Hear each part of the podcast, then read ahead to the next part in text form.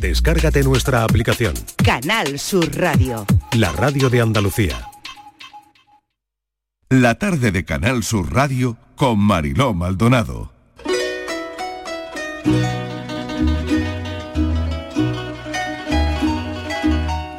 Habré dormido como mucho tres horas. Decididamente, lo mío da para escribir una telenovela. Con suerte, hasta me la compran. ¿Quién sabe? Olvidé por completo que hoy Cari y yo teníamos una reunión con el director. Parece que me han llamado varias veces. Cada vez que tengo que pisar dirección, la ansiedad se apodera de mí. He visitado tantas veces los despachos que no espero nada bueno. Puede resultar una estupidez, pero guardo con recelo la trayectoria de mi adolescencia. Me da vergüenza recordarla. Mis padres eran los únicos que la conocían. Mira por dónde, ahora me toca vivirlo en carne propia. La vida es como una rueda girando constantemente, recordándome que toda precaución es poca. Mi hija, a diferencia de mi familia, me tendrá a su lado. Quiero pensar que es una etapa difícil. Los maestros parecen guardias civiles.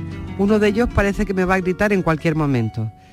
Están al tanto del comportamiento de ambas niñas. Señora, yo he hablado con el orientador, que me ha entregado los informes. Es verdaderamente alarmante. Su hija muestra un comportamiento agresivo y falta el respeto a los profesores. Se ríe de los compañeros. Entienda que no vamos a tolerar esa conducta. O cambia o la expulsamos del centro. Es una mala influencia para el resto del alumnado. Tantos años desperdiciados. Cari me agarra la mano mientras nuestras hijas se miran entre sí. Parece importarle un cuerno lo que acaban de escuchar. Niñas, salgan inmediatamente e incorpórense a su clase. Señoras, muchos adolescentes pasan esta etapa de la vida fastidiando hasta que encuentran el camino correcto. Así que no se agobien. Con los años cambian y llegan lejos si se lo proponen. Hoy te he visto con tus libros caminando y tu carita de coqueta, colegiala de mi amor sin pensar que al mirarte solo por ti estoy sufriendo, colegiala de mi amor.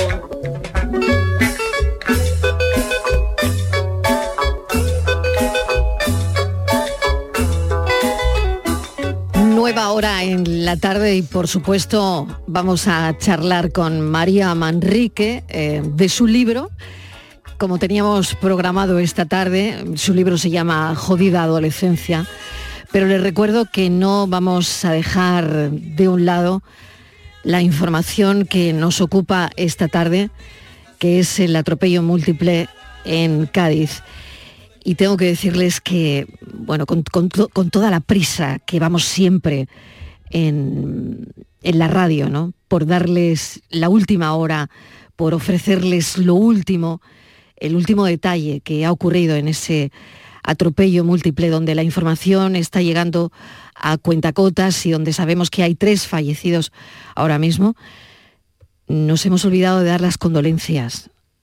Lamento profundamente eh, lo que hemos oído sobre la trágica pérdida que algunos familiares han sufrido. Y la verdad es que no existen palabras que puedan aliviar un momento tan devastador como este pero quiero que sepan que estamos aquí para, para apoyarles en la radio pública de Andalucía, que es tremendo lo que ha ocurrido y de repente, ¿no? la ausencia de, de un ser querido que va a dejar un vacío imposible de llenar, pero que, bueno, nosotros le iremos contando cómo ha ocurrido todo, cómo ha pasado todo, pero lo primero también era dar nuestro más sentido pésame a las familias que han perdido a tres de sus miembros en ese atropello múltiple en Cádiz.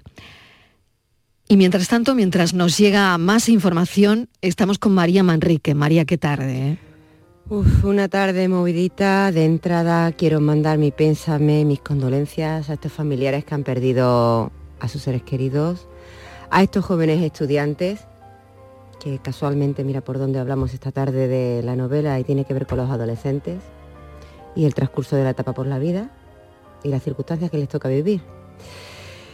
También, mm, aunque pueda sonar un poco a ese conductor, porque nunca vamos a saber qué es lo que ha pasado realmente hasta que no se comprueben con evidencia las circunstancias y, lo- y los hechos, evidentemente. Mandar mucho ánimo a todos, sobre todo porque estos chicos ahora mismo están en shock. Lo que menos necesitamos en este momento, como bien han dicho los compañeros, son periodismo o- y periodistas a pie de calle, porque un móvil es muy fácil sacarlo. Pero darle información es muy difícil, ya que nadie está en la piel de esos chicos ahora mismo, ni la de sus familiares, ni tan siquiera en el de ese conductor que quizás todavía no ha asimilado ni lo que ha pasado. Y a, a la vez, el gremio, que también está involucrado, porque una vez que hablamos de uno, hablamos de todos. Y es triste, pero es cierto. Mucho ánimo, mucha fuerza y esperemos que, Totalmente, María. Fíjate que mm, estaba pensando, ¿no? Damos la información, estamos, mm, pues eso no ha ocurrido, hay que llevar esa información a, a todas las casas de Andalucía. Pero hay que pararse también, ¿no? Hay que pararse a pensar. a pensar que era, era el tema del café. Fíjate, Sí. era nuestro tema del café.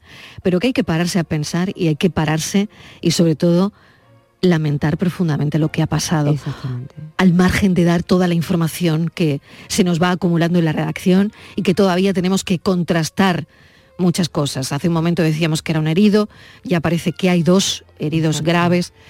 Em, todo esto va llegando a cuentagotas, pero lamentar profundamente lo que ha pasado, trasladarle a esos familiares que quizás algunos se hayan podido enterar porque lo estamos contando, Sí, ¿no? Casualmente por una radio. Exactamente. Y, Por una emisora de radio, y- sabemos hilo. que no hay palabras que ahora mismo puedan aliviar nada, porque el dolor es absolutamente devastador, Correcto. pero que es muy importante hacer eso también. ¿eh? Eh, hacer hincapié sobre todo en meditar antes de hacer el lanzamiento de algo, porque las circunstancias pasan en instantes, en segundos, pero no somos capaces de asimilar, sobre todo el ser humano no es capaz de asimilar lo que viene después.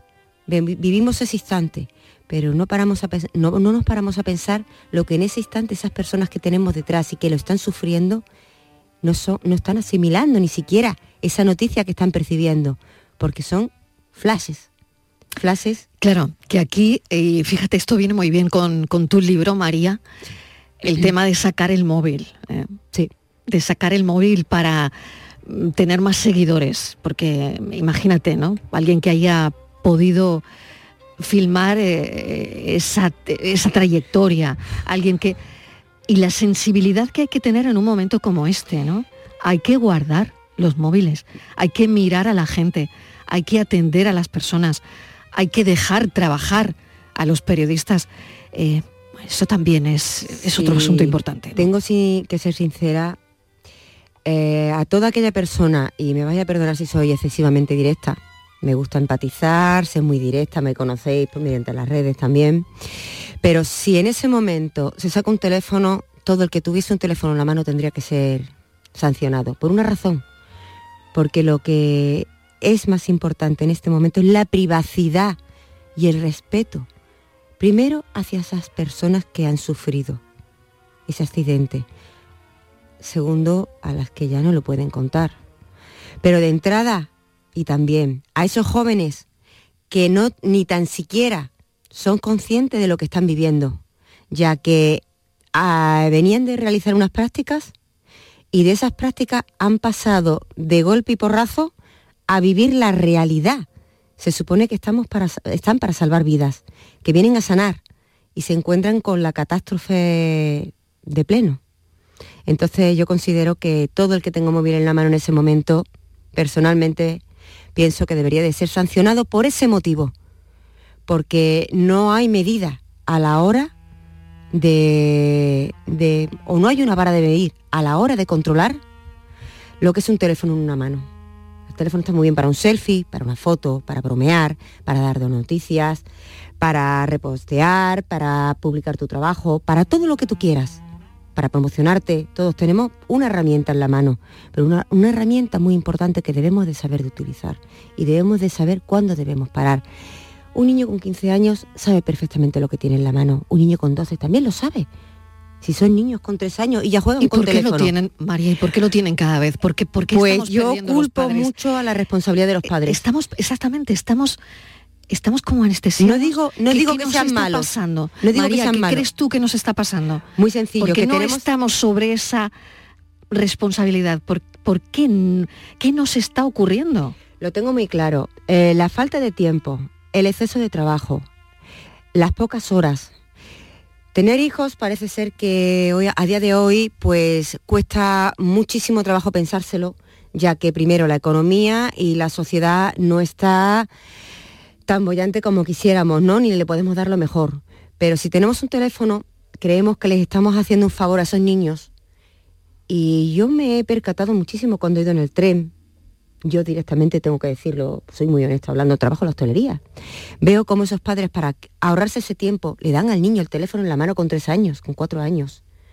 Y cuando no se lo das, pega una pataleta. Cuando lleva 12, tiene el teléfono y conoce las redes sociales mejores que los adultos. Ahí está el fallo, en no saber controlar el tiempo, la medida. Y no es que queramos hacerle un mal, sencillamente que es una forma en la que el ser humano no se da cuenta, o las personas o los padres no se dan cuenta, en las que tienen que decir, oye, que hay unos libros, que hay juegos como antiguamente, que los chicos también pueden salir a divertirse, que hay clases extraescolares, que no necesariamente hay que estar 24 horas con un teléfono en la mano, porque eso al fin y al cabo, aparte de crear una adicción, de la que es muy difícil, al igual que el tabaco, vamos a decirlo así, quitársela, porque al final vuelve esa agresividad y todos los científicos lo saben, y quienes controlan los teléfonos también lo saben. Independientemente de eso, es más fácil. Vamos a darle un teléfono al niño. Tenemos una horita para nosotros. ¿Y por qué esa horita de calidad no se la dedicas a ese niño? Da igual el género, da igual la hora, da igual, sencillamente quítale el teléfono, emplearlo en cualquier tontería, en cualquier juego. Y a lo mejor hasta el niño te va a decir, uy, que eso qué aburrido es, ¿de cuándo es eso? ¿De qué época es eso? Y lo que no sabes es que está tan de actualidad como hace 50 años. La única diferencia que nos han puesto tantas herramientas modernas en la mano que supuestamente nos restan tiempo, pero nosotros también le restamos tiempo y calidad a nuestros propios hijos. Y ahí es donde está el error, en que ellos no, no entienden, como no entienden y les estás dando una herramienta donde hay multitud de funciones que pueden utilizar, no le dan importancia a sus padres tampoco. María, eh, Jodida Adolescencia es como se llama tu libro, editado por Círculo Rojo. Forma parte este libro de, de lo que has visto, de experiencias vividas, porque has estado muy cerca en una asociación de, de padres y, y has visto de todo. Uf, he visto una infinidad de cosas. Tanto que llegó un momento en que yo misma tuve que decir me voy. He visto cómo los niños han crecido desde... Tenían tres añitos. Estudiaban con mis hijas. He visto cómo han ido evolucionando, cómo se han ido superando, cómo tenían que formar en cierto modo esas pequeñas tribus para destacar unos de otros. A ver si yo soy más tímido y si no destaco, aquí me van a dar por todos los sitios pero eso ha sido toda la vida. La única diferencia que, bueno, si eres observador y en mi, como es mi caso, y te dedicas a decirle al crío que ves más pequeño y al más grande, oye, ¿qué te ha hecho? No le pegues. No, tú, tú no estás viendo que es más pequeño que tú. Y ahí te sale el gallo y, te- y- sale el niño y te, se te pone, y yo que soy bajita y se te pone así, y tú dices, uff, ¿esto qué es? Y ves como las hormonas van revolucionándose y ese niño que eran, tenían tres años pasan a tener 12, porque van pasando los años tan rápido y dan un salto al, al instituto. Y es un salto evolutivo que no lo queremos ver tampoco los padres. Pero es un salto muy difícil para ellos porque algunos no están preparados. Marilo, ten en cuenta que nosotros estuvimos estudiando hasta octavo. De ahí pasamos a, Al BUP. A BUP. Y de a la BUP formación COU. profesional, Y- quien- y, de BUP a quien. Sí, cada uno en su gremio y según su, mm, su capacidad. Entonces, pasar a un niño de 12 años que todavía tiene que estar en un colegio, estudiando, jugando, formándose, compartiendo, a un instituto donde le meten tantas asignaturas con niños de diferentes edades y dife- diferentes grupos, no es tan fácil.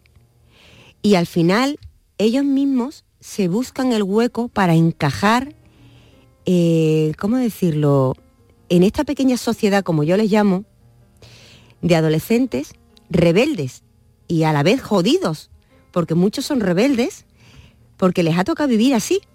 No es que hayan salido de su casa, no, sino en las circunstancias que les ha tocado vivir por ser niños y pasar de niños a mayores de golpe, con hormonas revueltas. Y no todo el mundo lo gestiona igual. Los hay pasivos, los hay más alterados, los hay más mm, echados, como decimos, para adelante. Y llega un momento en que no queremos reparar en que estos niños al final se vuelven en contra de sus propios padres. Pero por un motivo, porque no encuentran mm, la razón de su existir y decir dónde encajo yo. Y al final cada uno toma un camino, toma un camino.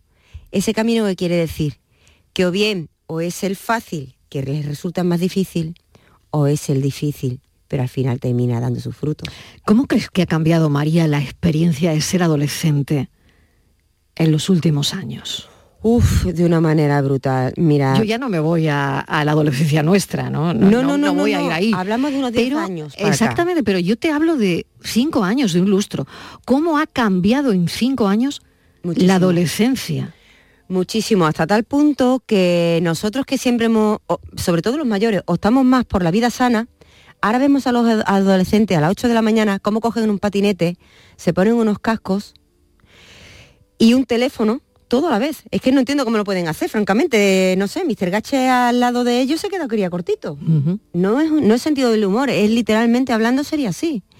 Y se saltan todas las normas. Y yo me pregunto, ¿dónde están esos padres que no se dan cuenta que esos niños siendo adolescentes han dado un salto evolutivo a nivel tanto tecnológico como educativo brutal?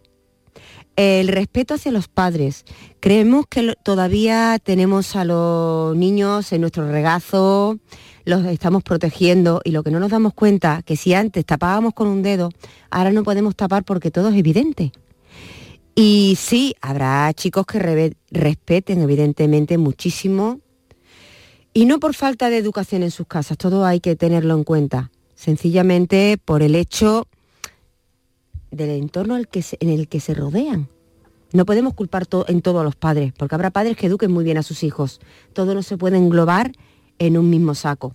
Pero sí es cierto que hay muchos, muchos adolescentes que han dado tal salto que los niños que antes se suponía que tenían 16 años, ahora estos niños pasan a tener 13.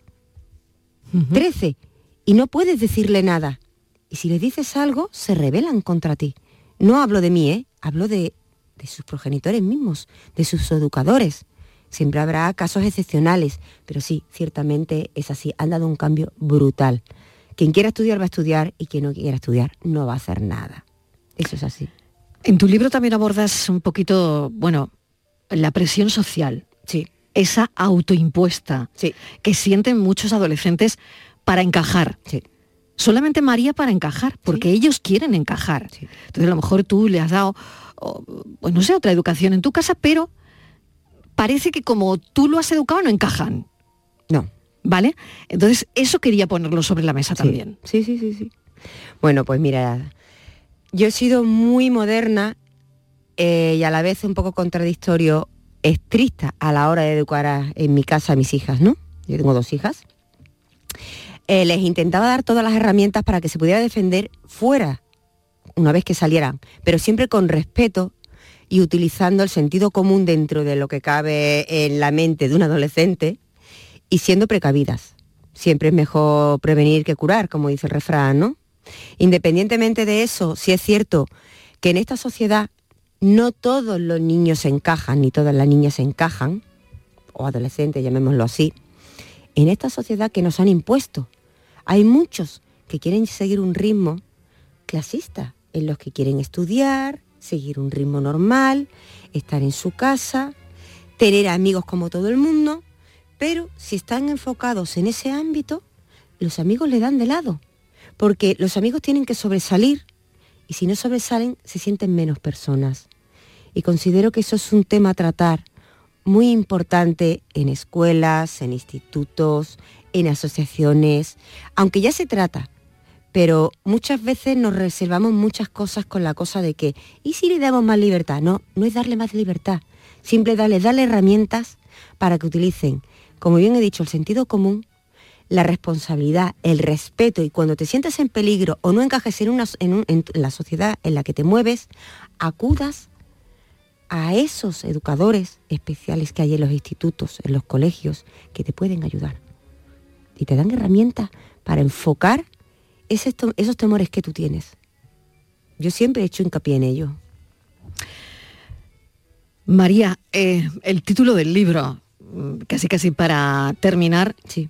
Jodida adolescencia. Tú lo que pretendes es una llamada de atención con el título, Sí. porque el título es tremendamente Duro. directo, ¿no? Sí. Directo, porque es verdad que el otro día había un escritor que me decía, es que la adolescencia es como un monstruo que se lleva a tu niño y que te lo devuelve o no, y cómo te lo devuelve. Efectivamente. ¿Vale? Entonces, eh, bueno, creo que el título eh, tiene que ver también con eso.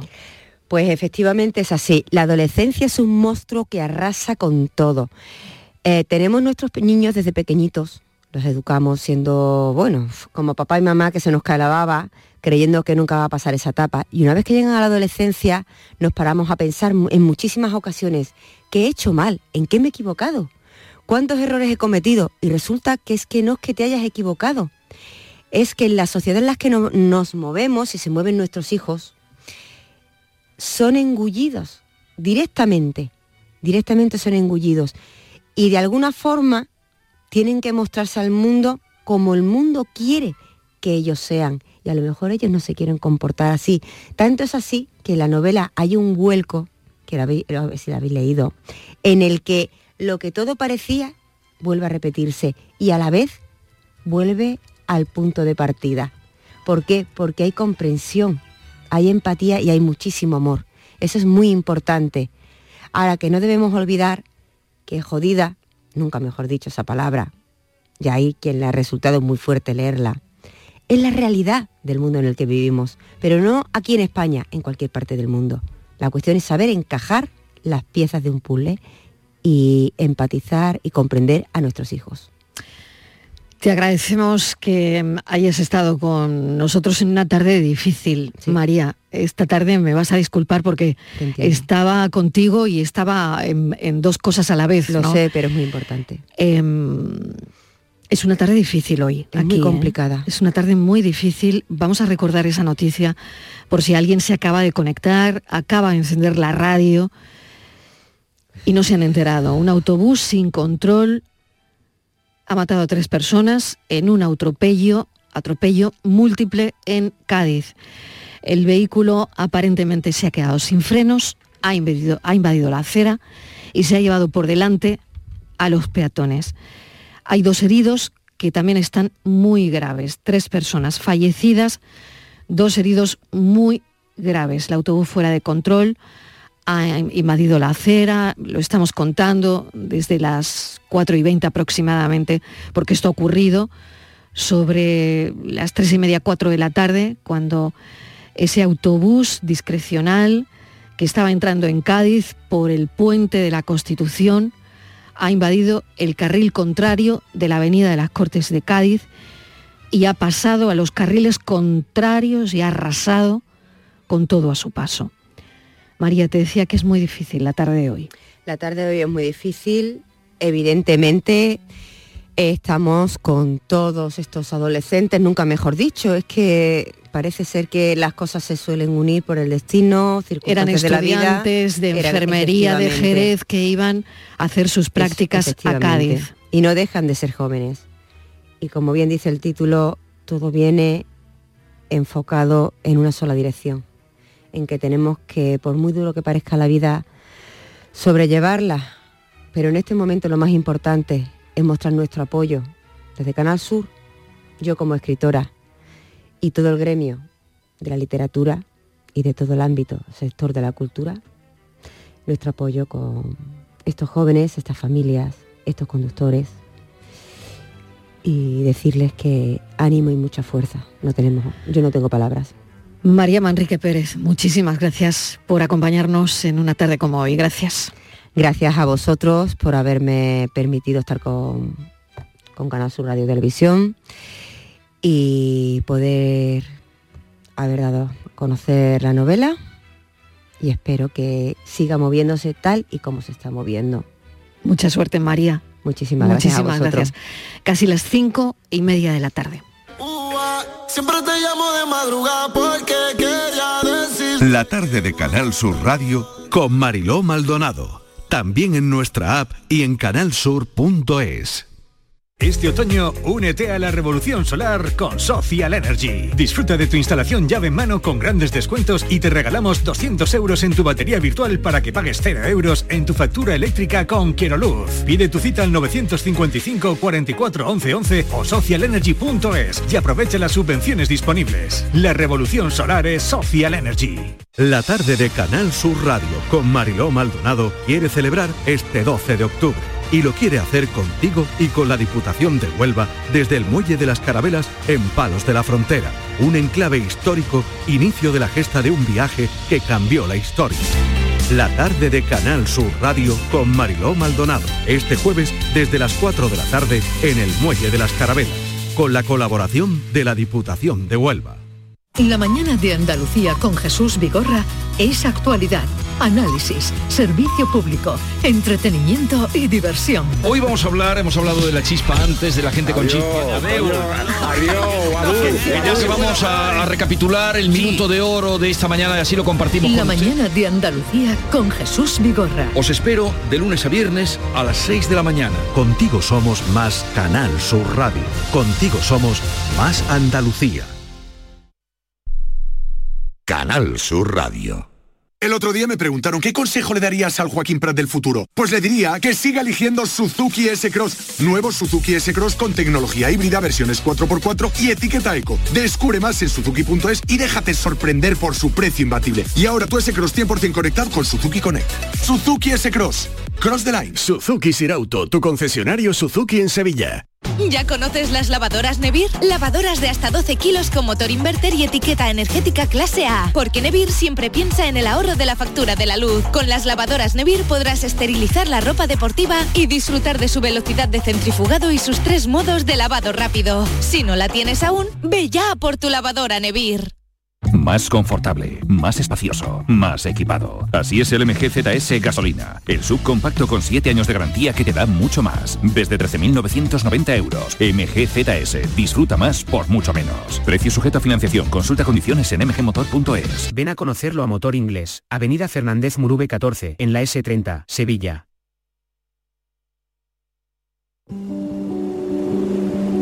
La tarde de Canal Sur Radio con Mariló Maldonado.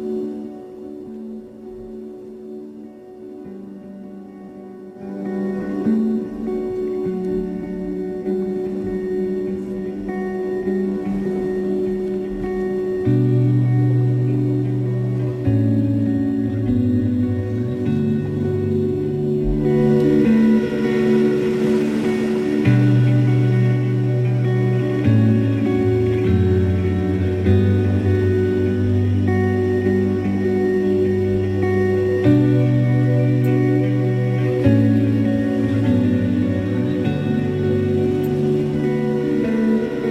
y 32 de la tarde, consternados y conmocionados por la noticia que les estamos dando desde Canal Sur Radio.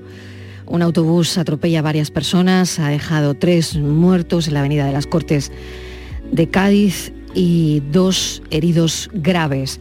Esta es la información que estamos manejando de momento en la reacción. También reacciones. Estíbaliz Martínez, reacciones.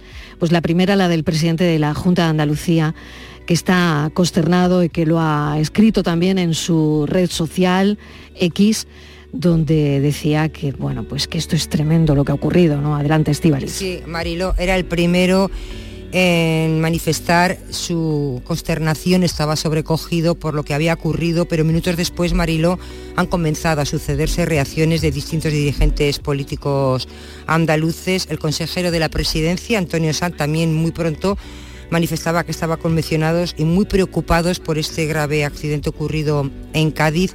Ha enviado todo su apoyo eh, a toda la familia, a todos los heridos y un abrazo muy grande para la familia de los fallecidos. También Marilo, el secretario general del PSOE andaluz, Juan Espadas, se, se pronunciaba, se declaraba conmocionado por el accidente y sus dramáticas consecuencias, al igual que el resto, daba su más sentido pésame a las familias y allegados de las víctimas y su deseo de una pronta recuperación para los heridos. En la misma línea, Mariló, el portavoz del grupo de Vox en el Parlamento andaluz, Manuel Gavira, pues también eh, calificaba el siniestro como una terrible noticia y enviaba su más sentido pésame el de toda la formación, de su formación de voz a las familias y amigos de las personas fallecidas y decía bueno pues que se había producido en su querida tierra, en, Cádiz, porque Manuel Gavira, el portavoz del grupo de voz en el Parlamento de Andalucía, es de Cádiz, Mariló. Y el diputado por Cádiz, José Ignacio García, portavoz del grupo mixto Adelante Andalucía en el Parlamento Autonómico, también publicaba en la misma red social que estaba impactado con las noticias que llegan del accidente en Cádiz y muy pendiente, decía, de todo lo que, lo que está ocurriendo, todo el apoyo para los servicios sanitarios y de emergencias, todo el cariño a las familias de las víctimas, toda la fuerza del mundo para el pueblo de Cádiz y ahora mismo Mariló pues estamos muy pendientes de recibir al alcalde, las primeras palabras del alcalde de Cádiz, Bruno García León, que acaba de llegar al lugar del suceso. Voy a conectar con nuestro compañero Lorenzo Benítez, que está, por supuesto, desde que ha ocurrido todo esto en el lugar de los hechos. Lorenzo, pues, adelante. Pues estamos ahora escuchando las primeras declaraciones de uno de los bomberos que ha intervenido en, las tareas de rescate. Vamos a escucharle. Aquí para que para que se restablezca el tráfico en la Avenida Las Cortes, una de las avenidas principales de aquí de Cádiz. Y, tiene, eh, vamos, no funciona y está en mal estado. Estamos intentando ver cómo lo movemos. Sí, se ha llevado todo lo que encontré por delante hasta que ha parado por su por inicio. Ha dicho usted que ha perdido la dirección. No, yo lo que he dicho es que no, no, que la dirección está estropeada. La dirección está estropeada ahora mismo. No, estamos intentando ver cómo nos lo llevamos y la verdad que, bueno, el, el, autobús ha sufrido un fuerte impacto, entonces tiene muchas cosas estropeadas. ¿eh? ¿Sería por, los frenos? No le puedo decir. No, yo no voy a eso, habrá la autoridad oficial la que decir nosotros estamos intentando ver cómo nos lo llevamos aquí. Retirar, barrer y que sea el tráfico, eh, restablecer el tráfico con policía. ¿Vale? Ah, gracias. Ignacio Pérez. Ignacio Pérez es uno de los bomberos que ha intervenido en, las tareas y todavía lo están haciendo para eh, llevar el vehículo siniestrado, el, el, autobús, hasta el parque de bomberos, que está muy próximo, unos metros más adelante, y allí la policía ya hará su trabajo de investigación mucho más eh, detallado de las causas que, recordemos, según la versión del conductor, que también ha recibido un impacto tremendo hasta que el vehículo ha frenado, eh, sería por la pérdida de los frenos, lo que ha hecho que se partiera la dirección del vehículo y entrara en el carril contrario, invadiendo todo lo que había su paso. Ahora sí, vamos a escuchar al alcalde que acaba de llegar también, Bruno García, eh, sus primeras declaraciones en este momento junto a otros compañeros concejales, también está el subdelegado del gobierno en la provincia, José Pacheco. Vamos a ver. Vamos a escucharle. Estos, eh, este, estos momentos de declaraciones que, bueno, como ven, me acompañan en la Junta de Andalucía con Mercedes Colombo y José Pacheco como subdelegado del gobierno de España y, y los distintos tenientes de alcalde y los portavoces de los de todos los partidos del, del, ayuntamiento. Y bueno, eh, nosotros queremos transmitir, por supuesto, nuestro máximo dolor, máximo dolor de ciudad. Esto, es una tragedia de ciudad. Esto es una tragedia eh, que, nos genera a todos un gran dolor y queremos ponernos al lado de las familias que, en estos momentos pues, están siendo localizadas y están siendo eh, y le van a aplicar este momento tan difícil para ellos y también para la ciudad. Puedo informar que actualmente pues hay sido una chica de 19 años, un chico de 17 años y, una señora de 60 años. Hay una cuarta persona que está ahora mismo en la UCI, en el hospital, eh, y bueno, pues están de todos los servicios tratando de, de, mantenerlo con vida. Eh, a partir de ahí, pues eh, también hay distintos heridos leves, los dos propios eh, estudiantes de enfermería que iban en el autobús, que, que, no han tenido sufrido heridas leves. Y, bueno, actualmente están llegando los psicólogos, como digo, algo fundamental para la familia, y, eso pues también va a permitir porque que estemos más cerca de, ellos, como digo. Bueno, les puedo informar con la información que ustedes habrán tenido también y que todo indica que tanto bomberos como policía local nos indican que pues ha sido un fallo, un fallo de freno, pero es una, una, a primera vista, ¿no? Obviamente, obviamente no les puedo confirmar el hecho, pero que parece que va por ahí. Eh, se le ha roto los frenos en el en el, en el puente, eh, se le ha hecho el control de drogas y de, y de alcohol y ha dado 0-0 en cualquier caso. Testigos nos dicen que, que bueno pues que el propio conductor ha gritado frenos, frenos, frenos y bueno pues esta situación absolutamente trágica provocado a continuación. Eh, y bueno, eh, como ciudad pues máximo dolor, máximo eh, respeto y cariño hacia la familia.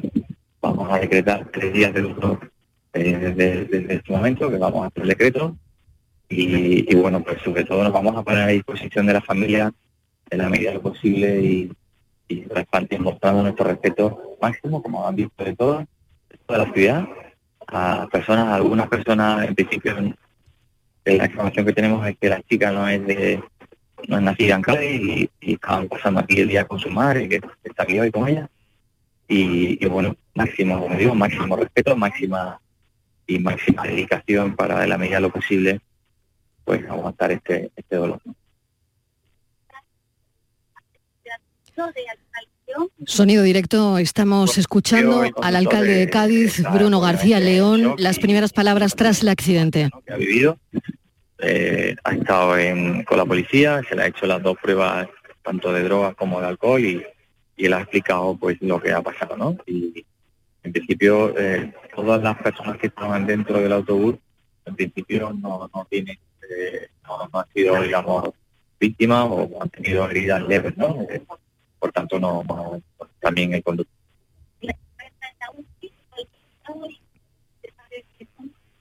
Los periodistas están Es un preguntando por los heridos. una situación crítica, y, la verdad que sí, hemos estado esperando un poco para ver su situación y, y en principio. ¿eh? Creo que son 20, nada, más, 20 y tantas. sí. Bueno, el autobús este de, de, de Jerez, es un autobús que, que lo que, yo- que los- las personas que estaban dentro eran estos estudiantes de enfermería y, y bueno, venían a hacer unas prácticas ahora aquí a Zamora y en principio iban a su, de sus prácticas, como se han visto en, en esta situación, ¿no? Alcalde, ¿le costó alguna queja por la bajada de la costa de Japón? Usuario, Bueno, en principio no, no teníamos queja como, como constante, ¿no? Eh, bueno, ahora hay comentarios, pero no, no, a mí no me consta una queja y bueno, es un tema que, que, eh, que bueno, pues habrá que revisar obviamente, ¿no? Eh, eh, pero bueno, en principio no había habido tampoco ningún incidente de este tipo, la la información que yo tengo hasta ahora y en estos días que yo he estado no, no, no hemos tenido ningún incidente de ese tipo, ¿no? Eh, y bueno, obviamente pues habrá que analizarlo, ¿no? Fríamente la situación y, y, bueno, ahora se van a llevar el, se van a llevar el autobús a, a bomberos, lo van a llevar allí, harán todos los análisis de esto y bueno, en principio se tendrá que confirmar el tema de los frenos, ¿no? esto que En principio, ahora mismo, si les digo la verdad, eh, todavía no está localizada su familia, están localizadas sus familias y ahora el equipo de, de psicólogos con la policía local va, va, va a llegar a dar con ellos, ¿no?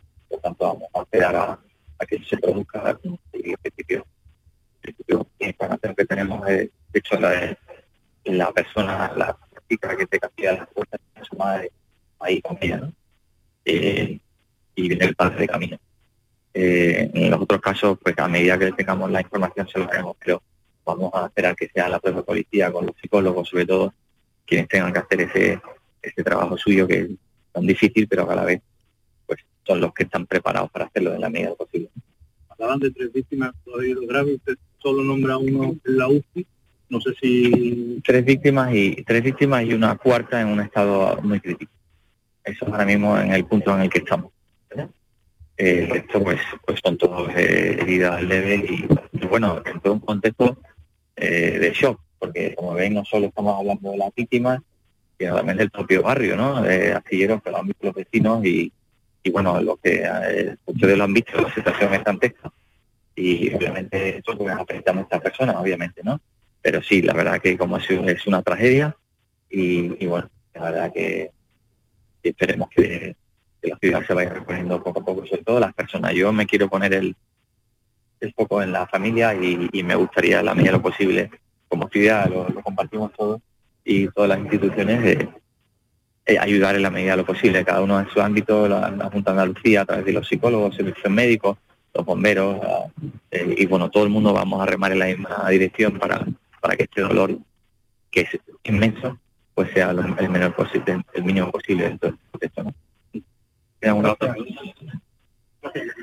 Bueno, Tremendo, recopilamos información. Son las sí, palabras de Bruno García León, el alcalde de Cádiz, eh, junto a concejales de su gobierno, los portavoces de la oposición municipal, están acudiendo al lugar de los hechos, así como el subdelegado de gobierno en Cádiz, José Pacheco, la delegada de la Junta, Mercedes Colombo también. Me imagino que eh, en este, este momento es muy difícil, Lorenzo. Sí, sí, así es. Es muy difícil. Se van conociendo más detalles, como escuchábamos, de la identidad de las víctimas. Hay una cuarta persona, un hombre que está en estado crítico, según confirmaba el alcalde. Y ahora vamos a escuchar al señor Pacheco, al subdelegado del gobierno, también para ver si puede seguir ampliando esa información que nos va llegando aquí en el lugar del siniestro. Eh, hay dos personas de las tres víctimas que son jóvenes y una tercera víctima, una mujer de unos 60 años. Y ahora mismo vamos a ver. Vamos a intentar mejorar el, el sonido como podamos, pero dada la importancia de esta información, Lorenzo, tenemos que seguir con la conexión, intentaremos mejorar el Sí, sonido vamos para a que, escuchar al para que les llegue bien. vamos a escuchar al señor Pacheco a ver si podemos escuchar. Subdelegado de Gobierno en Cádiz, José Pacheco. parecida aquí, como la que ha, como la que ha ocurrido. Y es simplemente comentaros que es tiempo, momento de estar todos juntos, todos unidos, todos a una. Y así lo hemos hecho desde el primer momento. Desde que nos avisaron de- del accidente, nos vimos todos para acá, todas las instituciones. Guardia Civil se ha puesto a disposición del dispositivo para ayudar también con la policía local a controlar el tráfico, a desviarlo y a dejar despejada la zona. 112 llegó en el momento, 061 llegó en el momento, Policía Nacional llegó también en el momento y se puso también a disposición del dispositivo para también ayudar a todo lo que ha sido el control. Está ya aquí Policía Judicial, están haciendo el levantamiento de los cadáveres y, bueno, intentando esclarecer lo máximo posible en el menor tiempo posible, que es nuestra misión y sobre todo yo creo que lo que hay que poner en valor, que en momentos como estos, momentos de tanto dolor, lo importante es que estemos todas las instituciones a una y que todos colaboremos para que cuanto antes bueno pues podamos eh, ser lo más eficaces posible en, en un momento como este. Si hay marcas de frenada en la calzada, se, sabe si ha podido eh, intentar frenar en algún momento. Está investigando y lo que sí parece todo concuerda con el primer argumento que da el, conductor y es que sí parece que ha sido una rotura de, freno, porque las primeras imágenes que se están viendo ya se veía cómo el autobús venía a gran velocidad, incapaz de frenar, llegando aquí a la rotonda de la, de la llegada y luego todo el movimiento que ha hecho el autobús concuerda con ese argumento de, de que ha sido una, una pérdida de los frenos. ¿no? Sí, además coincide, como ya os ha comentado el alcalde, que ha dado cero positivo en, tanto en alcohol como en droga, bueno, pues todo va concordando, ya, pero habrá que esperar a que se hagan más investigaciones, que se concluyan. No le puedo decir, no sé, lo- los datos del conductor no los conozco.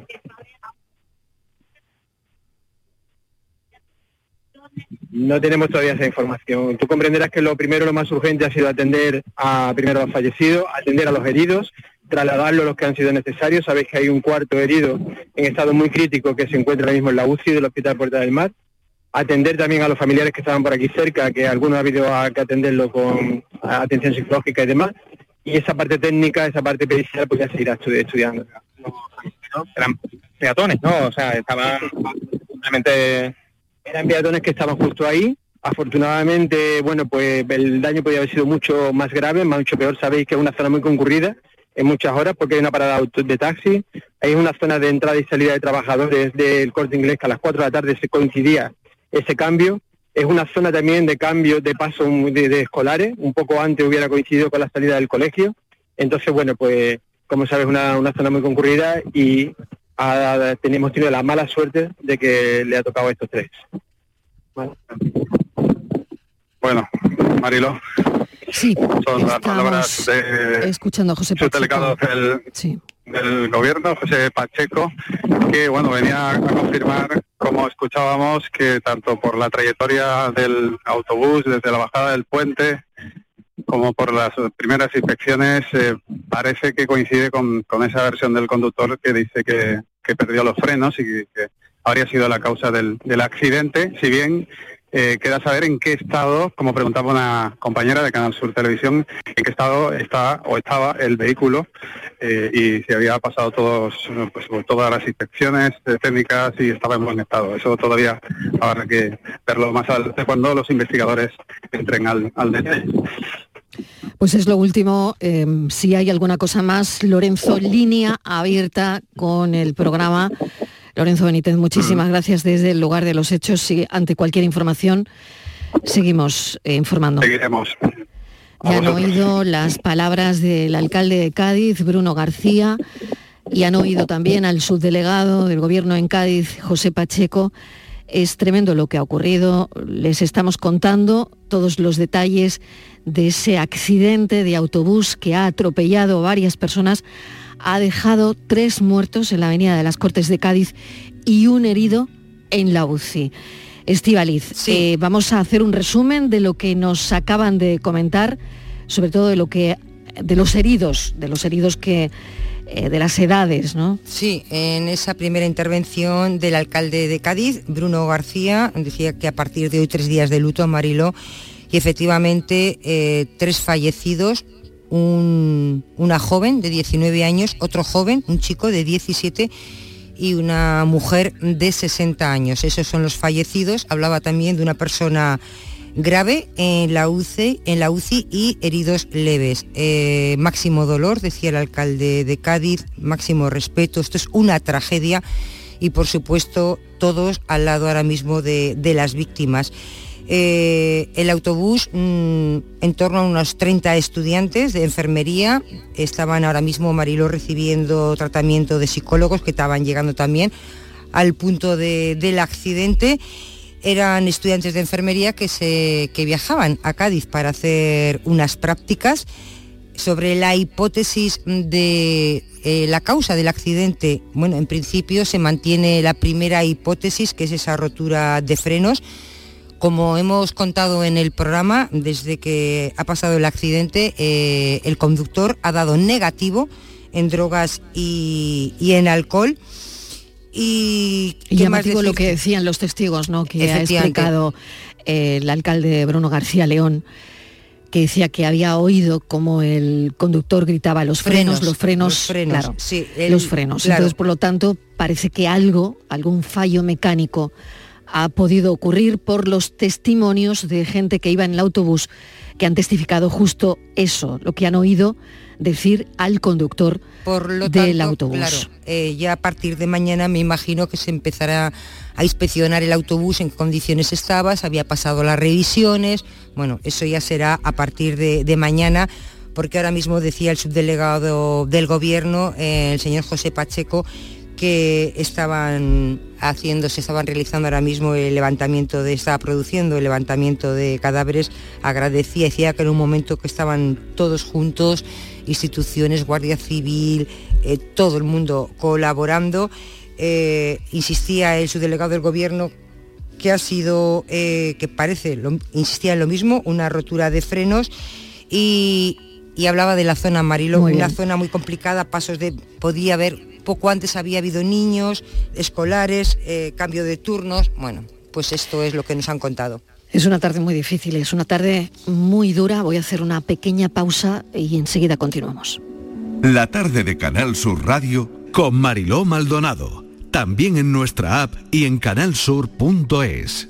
ENISA financia el futuro que queremos. Si en tu empresa las mujeres ocupan una posición relevante con un modelo de negocio basado en la transformación digital, queremos ayudarte. Entra en enisa.es e infórmate de las ventajas del préstamo participativo, desde 25.000 hasta un millón y medio de euros. Financiado por la Unión Europea Next Generation, Plan de Recuperación, Ministerio de Asuntos Económicos y Transformación Digital, Gobierno de España.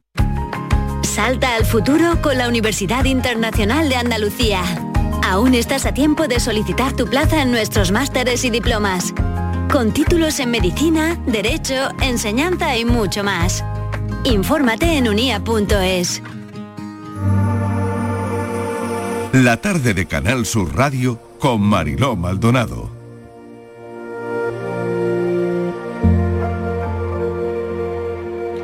Es una tarde muy difícil y muy dura por el accidente de autobús que les estamos contando, donde han fallecido tres personas y una permanece herida grave en la UCI. Es la noticia trágica de este día. Acabamos de hablar con el, alcalde, acaba de dar una rueda de prensa improvisada desde el lugar de los hechos, Bruno García León, donde ha decretado tres días de duelo por lo ocurrido. Vamos a hablar con una psicóloga experta en este tipo de problemas, ¿no? en este tipo de traumas. Ella es Elisa Godino. Elisa, bienvenida, gracias por atender a la tarde de Canal Sur Radio en esta tarde teñida de dolor, teñida de incredulidad, una tarde teñida de tristeza, ¿no? donde las vidas arrebatadas en un instante dejan no solo un vacío a las familias directamente afectadas por ello, que algunas todavía no se les ha comunicado, las edades, bueno, las edades, ¿qué, qué te voy a decir? Elisa, bienvenida. Hola, buenas tardes. Buenas tardes a esta tarde trágica, este gran accidente ocurrido en Cádiz, exactamente. Bueno, ¿cómo se actúa en una situación así? Es una situación difícil, es una situación de, de, mucho estrés y de mucho miedo, ¿no?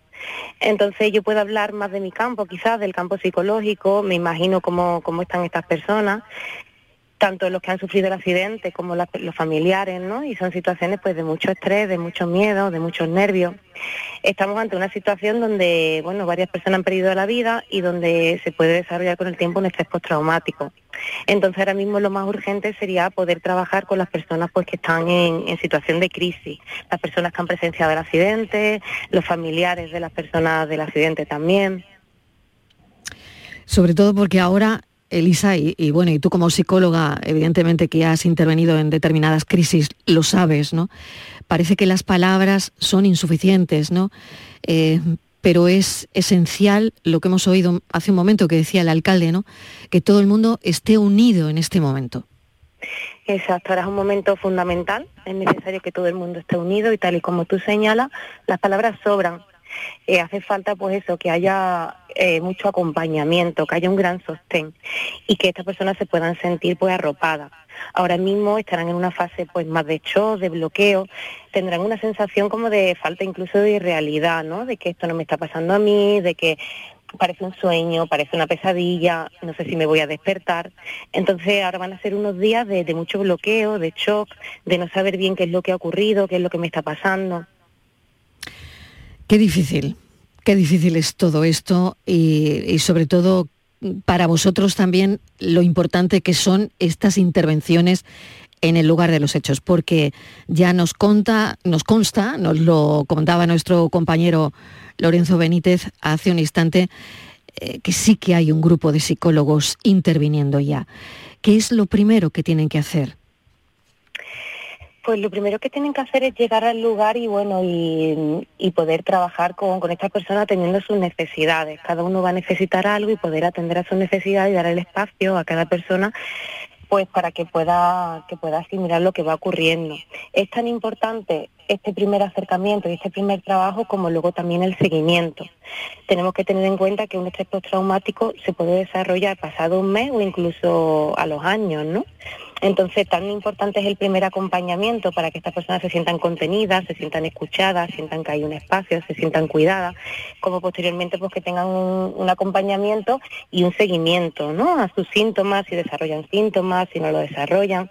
El estrés postraumático mm, se puede desarrollar, como hemos comentado, hasta varios años después. Los psicólogos pues tenemos técnicas concretas para poder trabajar ese estrés postraumático y poder trabajar a nivel emocional para que queden las menos secuelas posibles. Pues Elisa nos está contando los, pasos a seguir, ¿no? Desde esa evaluación, desde esa estabilización, validar esas emociones, ¿no? Reconocer y, validar los sentimientos de esa persona que estará en este momento deshecha, ¿no? Porque, como te decía, ¿no? En este momento hay familiares que aún no saben la noticia. Entonces, Elisa, esto es de un impacto emocional y psicológico tremendo, abrumador. Exacto, es una gran tragedia y son fundamentales también esos primeros pasos a la hora de dar la noticia, de cómo darla y sobre todo que se encuentren lo más cuidado posible y que, y que en ese sentido pues tengan toda la contención posible en estos primeros momentos que son los más difíciles de gestionar. Eh, eh, tienen un grupo de psicólogos que van a estar atendiendo todas esas primeras necesidades y van a estar pendientes de todas las necesidades que puedan presentar y de cómo cada uno va a manifestar también esta situación ahora mismo de abrumación. Cada persona lo va, lo va a manifestar de una manera diferente.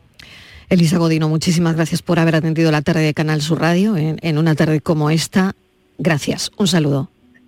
Gracias, un saludo. Escuchamos la última hora en los servicios informativos de Canal Sur Radio.